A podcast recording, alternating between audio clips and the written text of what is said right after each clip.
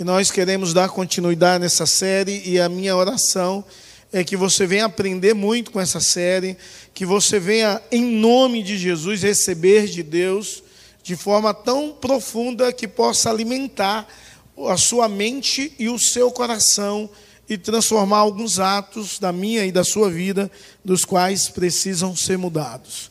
Eu quero pedir a você que vai estar cultuando em casa, possa ler conosco de forma alternada, como iremos ler com a igreja.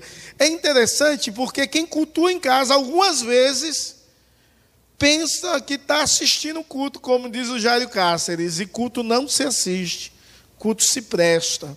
Então você pode abrir a palavra de Deus no primeiro livro de Pedro, do capítulo 1, do verso 3 a 12, e você da sua casa e a igreja aqui vai repetir é, uma leitura alternada desse texto. Amém, irmãos? Bom, então vamos lá. Bendito seja o Deus e Pai de nosso Senhor Jesus Cristo, que, segundo a sua grande misericórdia, nos regenerou para uma viva esperança mediante a ressurreição de Jesus Cristo dentre os mortos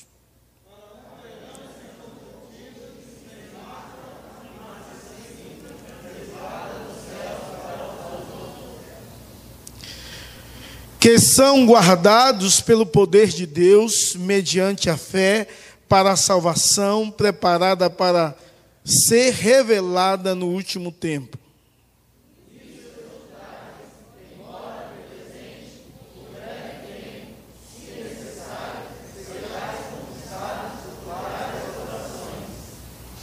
Para que, uma vez confirmado o valor da fé que vocês têm, muito mais precioso do que o ouro perecível, mesmo apurado pelo fogo, resulte em louvor, glória e honra na revelação de Jesus Cristo.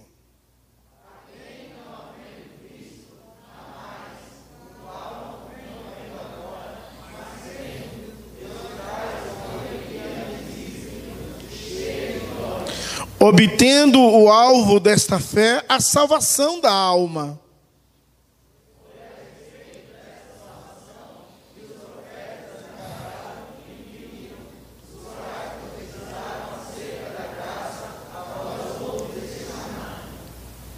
Investigando qual a ocasião ou quais as circunstâncias oportunas que eram indicadas pelo Espírito de Cristo que nele estava ao predizer os sofrimentos que Cristo teria de suportar e as glórias que viriam depois desses sofrimentos.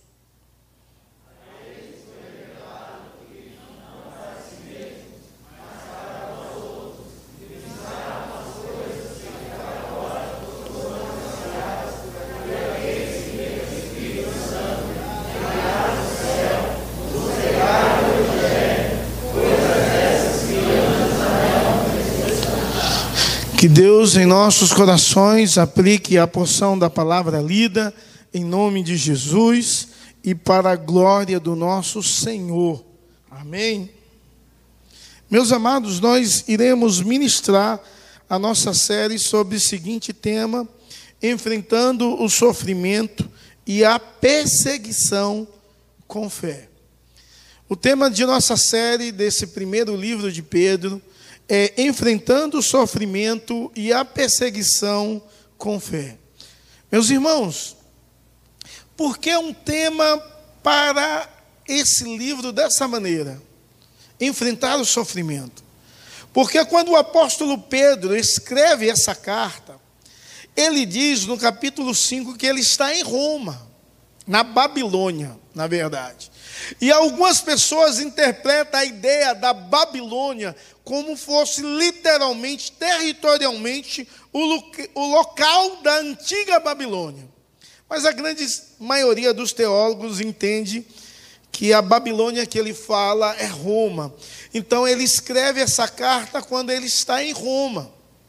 Mas aí surgem dúvidas na mente do povo se Pedro escreveu em Roma Por que o apóstolo Paulo não cita Pedro?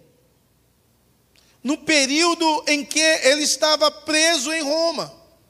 Por que o apóstolo Paulo não cita em nenhuma maneira o nome de Pedro? E, e isso levanta a especulação: será se era literalmente Roma? E a ideia é que sim.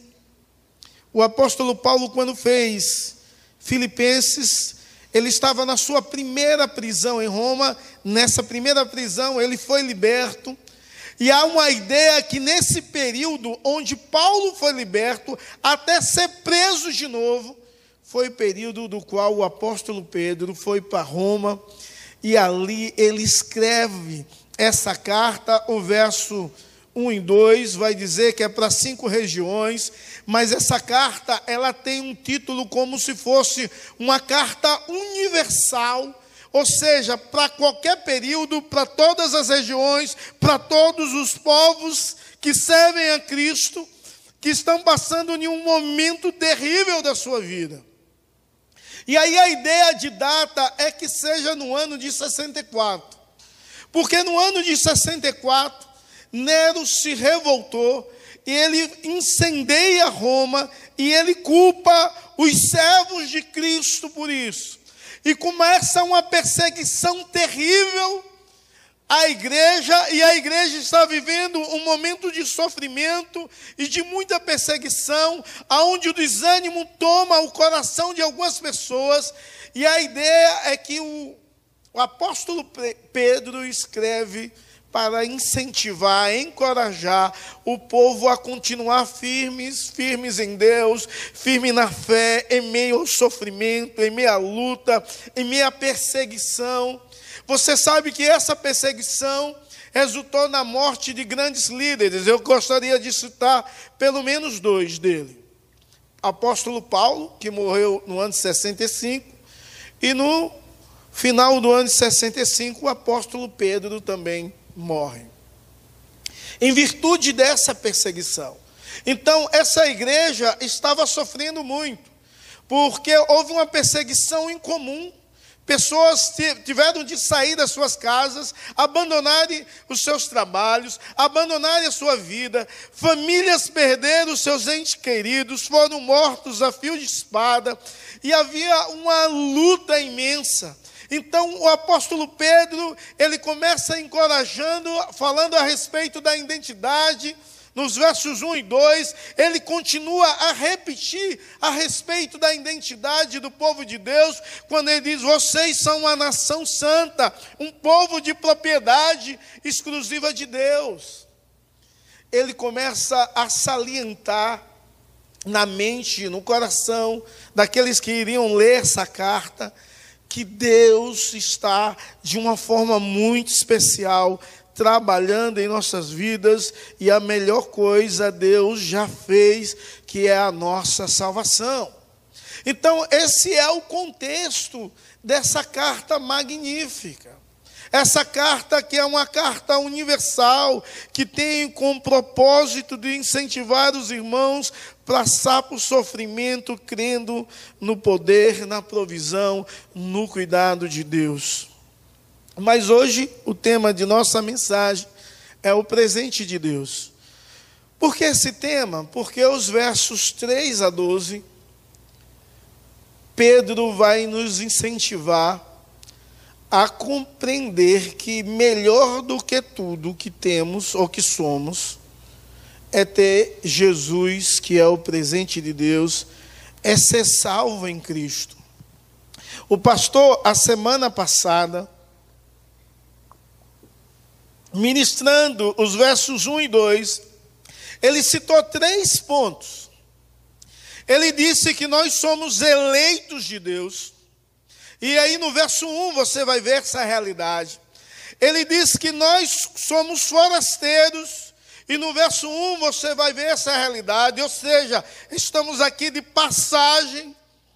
E no verso 2 ele vai falar sobre a graça e a paz, duas coisas extraordinárias e tão necessárias para a vida do ser humano. Então, o pastor ressaltou essas coisas, a doutrina da eleição, a questão de ser forasteiro e não se ligar muito às coisas terrenas, que são passageiras, e em meio ao sofrimento, luto e dor, desfrutar da graça e da paz de Cristo. Mas os versos 1 e 2 também vai nos ensinar algumas outras verdades que eu quero ressaltar. Primeiro, fomos escolhidos pelo Pai. Segundo, fomos comprados pelo Filho. E terceiro, somos separados pelo Espírito. Ou seja, Deus nos escolheu, Jesus Cristo nos perdoou, e o Espírito Santo nos separa para uma santificação contínua e diária. O, o, apóstolo Pedro, ele nesse processo, nessa introdução a essa carta, ele envolve a Trindade. E ele declara a Trindade para que essa igreja pudesse compreender que o Deus triuno, que começou a obra, iria continuar até aquele dia. E isso é de suma importância para a igreja, quando a igreja compreende a ação do Deus Pai, Deus Filho e Deus Espírito Santo de forma tão presente e real. Mas como ser um cristão em uma cultura de perseguição? Como ser cristão vivendo um sofrimento? Como ser cristão sem uma nação? Como ser luz em uma cultura pervertida? Como ser sal no meio de uma sociedade sem ética? E essas verdades são verdades das quais o apóstolo Pedro vai decorrer em toda a sua carta. Porém, quando começamos a ler o verso 3, nós prestamos atenção que ele vai falar de algo maravilhoso que já está presente na vida daqueles que têm a Cristo.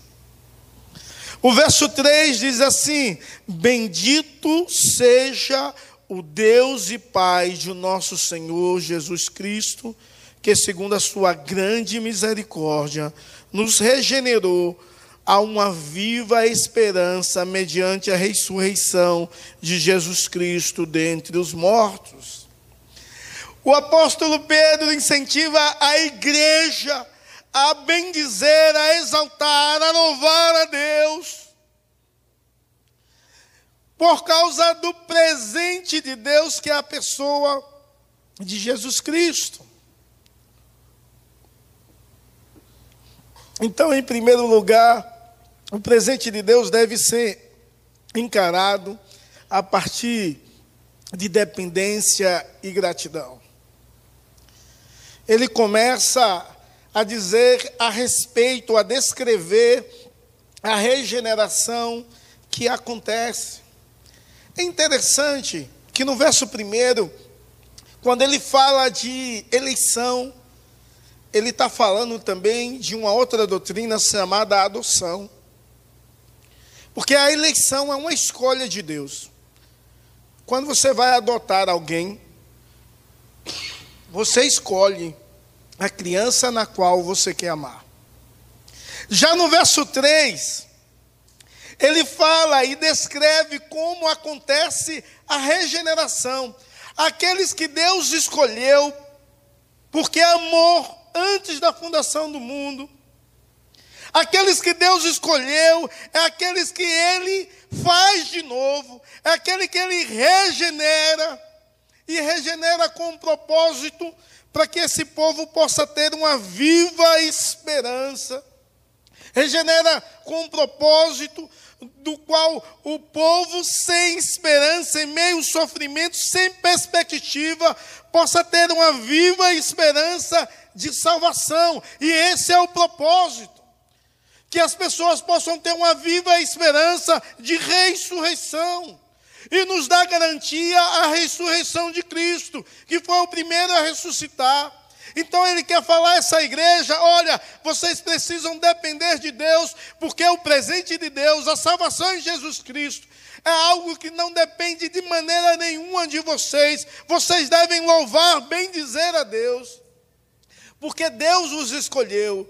Mas Ele não só vos escolheu, Deus trabalhou através da sua vida com o Espírito Santo, brotando um novo nascimento, refazendo você de novo, com o propósito de você ter uma viva esperança com o propósito de você entender que a vida aqui é passageira, a, a vida é muito breve, mas há uma vida eterna, e Ele nos dá a garantia, a partir que Jesus Cristo foi o primeiro a ressuscitar, e todos nós iremos ressuscitar no último dia com Cristo. Ele vai tratando de forma enérgica as doutrinas da vida e da fé cristã. Ele vai trabalhando na mente do povo, que esse povo é um povo que Deus escolheu, regenerou, dar uma esperança e dar uma garantia. E é interessante tudo isso, porque muitas vezes a nossa mente está muito voltada aqui na terra. Algumas vezes nós lemos aquela parábola de Jesus Cristo, onde um homem diz: Eu vou destruir os meus celeiros e vou construir maiores ainda.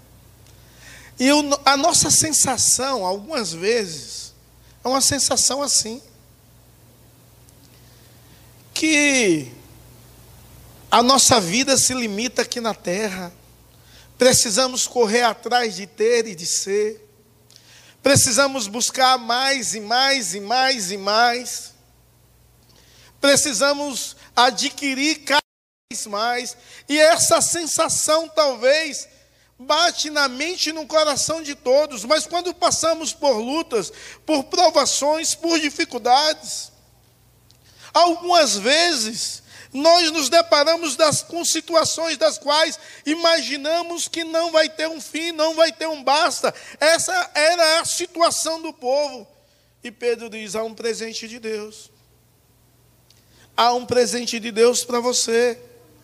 Você precisa entender que você é dependente e que você deve ser grato a Deus pelo que Deus já fez por você na cruz do Calvário. Mas aí ele deseja que a igreja tenha certeza da salvação, e os versos 4 e 5 vai falar sobre isso, para uma herança que não pode ser destruída.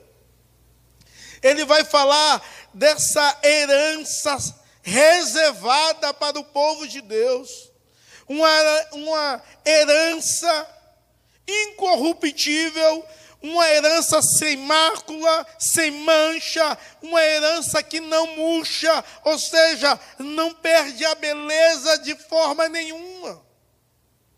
E ele descreve que essa herança, ela não se acaba essa herança não vai se manchar, e essa herança não vai perder a beleza. É claro que ele faz um contraponto com o ouro, quando ele cita que o ouro é perecível, mesmo depurado pelo fogo. Ele está dizendo o material mais nobre, ele é perecível. E a herança que Deus te dá, ela não se corrompe, ela não perde o valor, não perde a beleza, não perde o brilho. Ele deseja que o povo tenha certeza da salvação. E quem dá essa certeza é Cristo. E aí ele diz que nós somos guardados para a glória de Deus, ou seja, pelo poder de Deus, o verso 5, são guardados pelo poder de Deus mediante a fé para a salvação que a igreja deve ter essa certeza, porque ela é guardada pelo poder de Deus.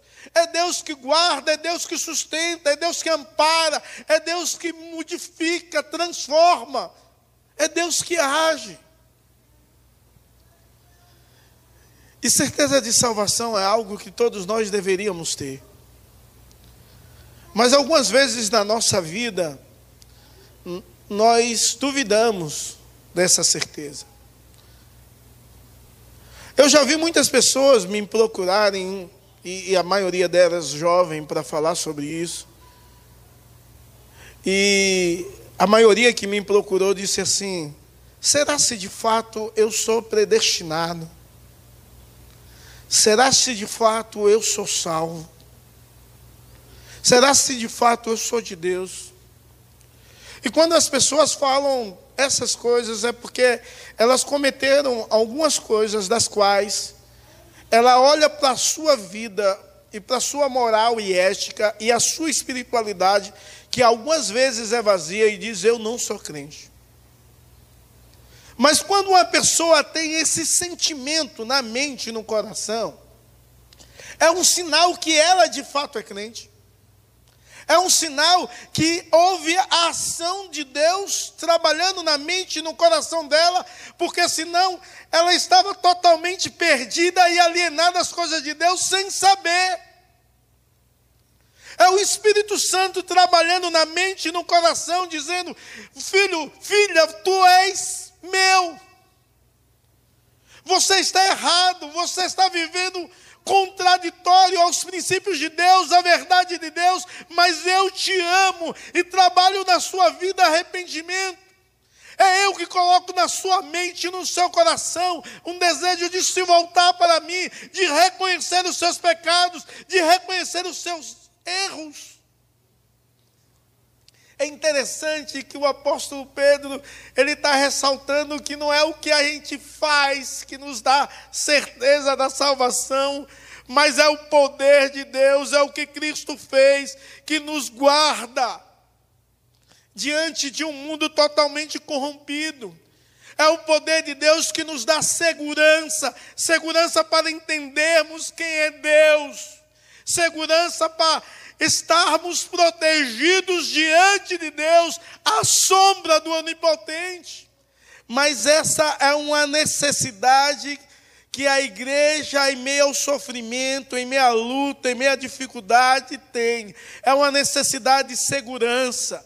E o apóstolo Pedro quer dizer que nós estamos seguros pelo poder de Deus, mediante a fé. Ou seja, nada e ninguém pode nos tirar da mão de Deus, pode nos separar do amor de Cristo. Nada e ninguém pode nos desviar ou roubar a certeza da salvação. E Ele quer dar essa certeza a esse povo, que o poder de Deus dá essa segurança, o poder de Deus sustenta, o poder de Deus que age com graça, de uma forma muito especial. É o poder de Deus que nos faz em pé. É o poder de Deus que faz eu estar aqui pregando. É o poder de Deus que faz com você esteja aí nesse banco ouvindo. É o poder de Deus que transforma a sua vida. É o poder de Deus que faz com que você não caia. É o poder de Deus que faz com que você não adultere. É o poder de Deus que faz com que você não roube. É o poder de Deus agindo na sua vida, que guarda, dando a certeza de salvação e de vida eterna. É interessante que ele, depois de falar essas verdades, do verso 6 e 7, ele vai começar a falar sobre o sofrimento. Ele vai falar sobre a tristeza, as provações, as dificuldades das quais a vida acomete a todos. É, é claro que quando ele levanta esse assunto, a ideia dele é que a igreja possa entender que ela está sendo preparada por Deus para a glória, preparada por Deus para viver em, em novidade, viver no céu, preparada por Deus em meio às provações para o amadurecimento espiritual. Ou seja, ele compreende que a perseguição da qual a igreja está vivendo está no controle de Deus, é Deus que dirige tudo, e a ideia é que a igreja seja preparada de forma cada vez mais aperfeiçoada. Então, quando você lê o verso 6, diz: Nisso vocês exultai, embora no presente, por breve tempo, se necessário, seja contristados por várias provações. E é interessante porque ele quer que a igreja exulte, ou seja, se alegre em meio às provações. Tenha grande alegria no momento de dificuldade. E o apóstolo Pedro conhece os sentimentos do ser humano, porque ele é um ser humano.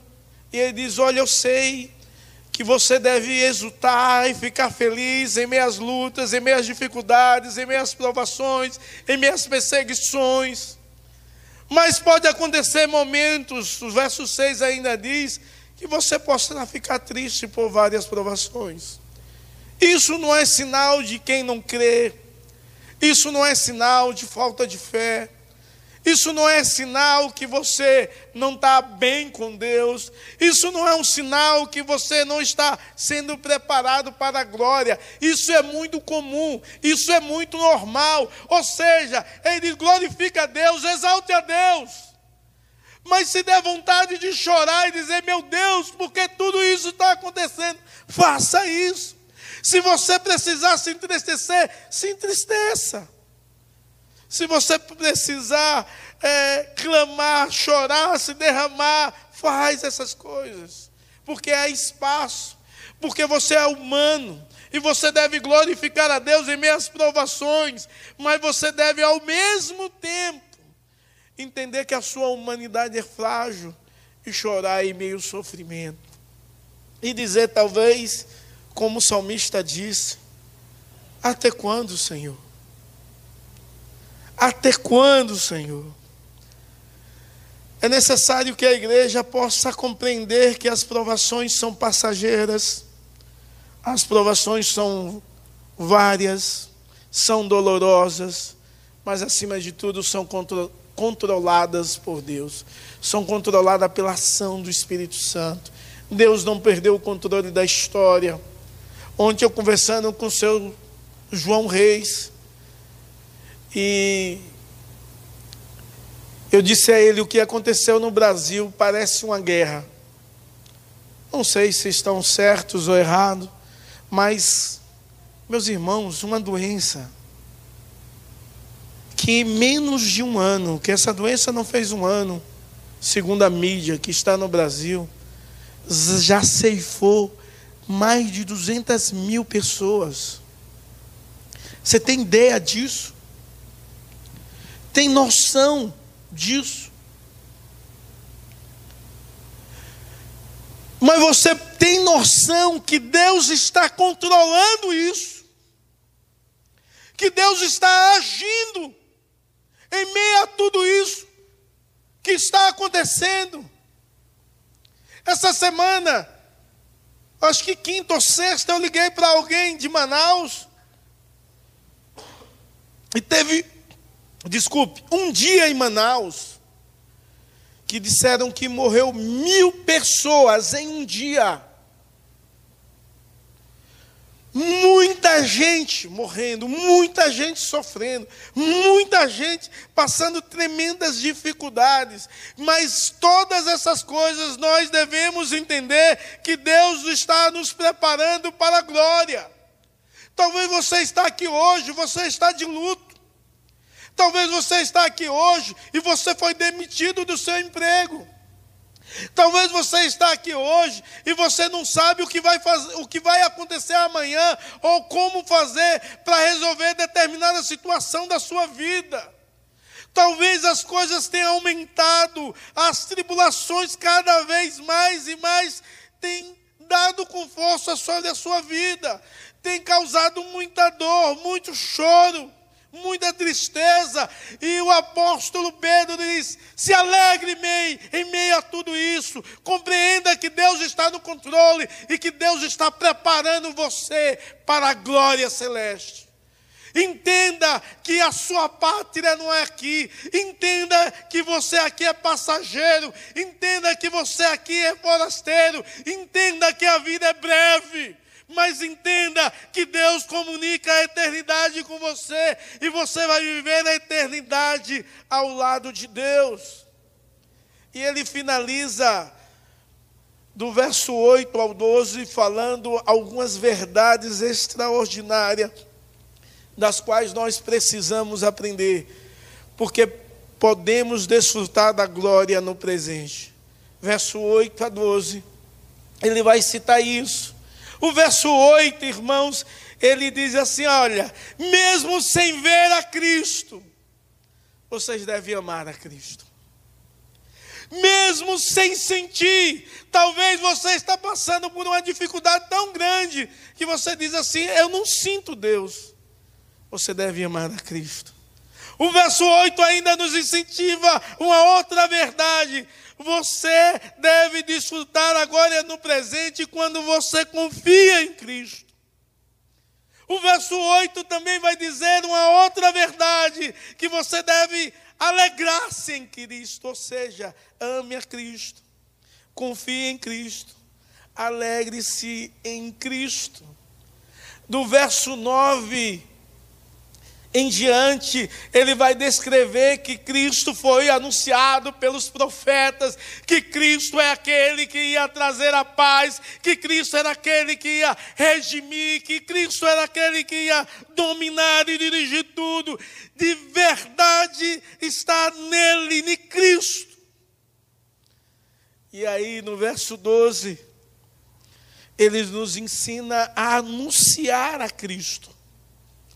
O verso 12, no final, diz que nós devemos anunciar as verdades de Deus para encorajar outras pessoas, para que outras pessoas possam ouvir a verdade de Deus e sejam libertas, para que as pessoas possam ouvir o Evangelho e serem transformadas, para que as pessoas possam ouvir o anúncio de Cristo e receberem a Cristo como seu Senhor e suficiente Salvador. Essa é a ideia verso 9 ao 12. Meus amados, que privilégio a igreja tem de anunciar a Cristo. Os anjos queriam anunciar a Cristo, mas não foi permitido.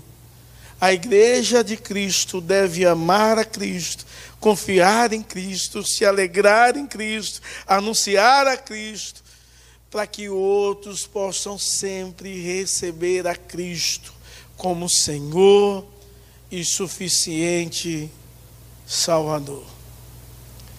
Eu não sei qual é a sua postura em meias lutas, as dificuldades, as provações, mas Deus deseja que você possa compreender que Ele te deu um presente e você deve bendizê-lo a Deus, dependendo exclusivamente de Deus e entendendo que toda a salvação é obra do Espírito Santo, tendo certeza da salvação, de uma herança que não se perde, entendendo que você é guardado e a segurança em Cristo, compreendendo que em nome de Jesus você está passando por lutas e provações, porque Deus quer moldar o seu caráter e transformar a sua vida. Mas Deus te convida a experimentar, a desfrutar da glória no presente. Isso é possível desfrutar da glória do presente, quando em meias lutas eu amo a Cristo mesmo em lutas, eu continuo confiando em Cristo, eu me alegro em Cristo, eu anuncio a Cristo, para que outros possam receber a Cristo como eu o recebi. Sabe, Deus te ama e o que Ele deseja é que você se torne cada vez mais parecido com Ele. E muitas vezes para isso é necessário dificuldades, provações, que são passageiras, mas que estão no controle de Deus. É necessário que a sua expectativa e viva esperança seja na ressurreição, seja na vida eterna. Porque lá não haverá choro, lá não haverá pranto, lá não haverá dor. E você desfrutará da presença plena do nosso Senhor e Salvador Jesus Cristo. Que Deus os abençoe, com graça e paz, compreendendo quem você é, e vivendo para a glória dele. Amém.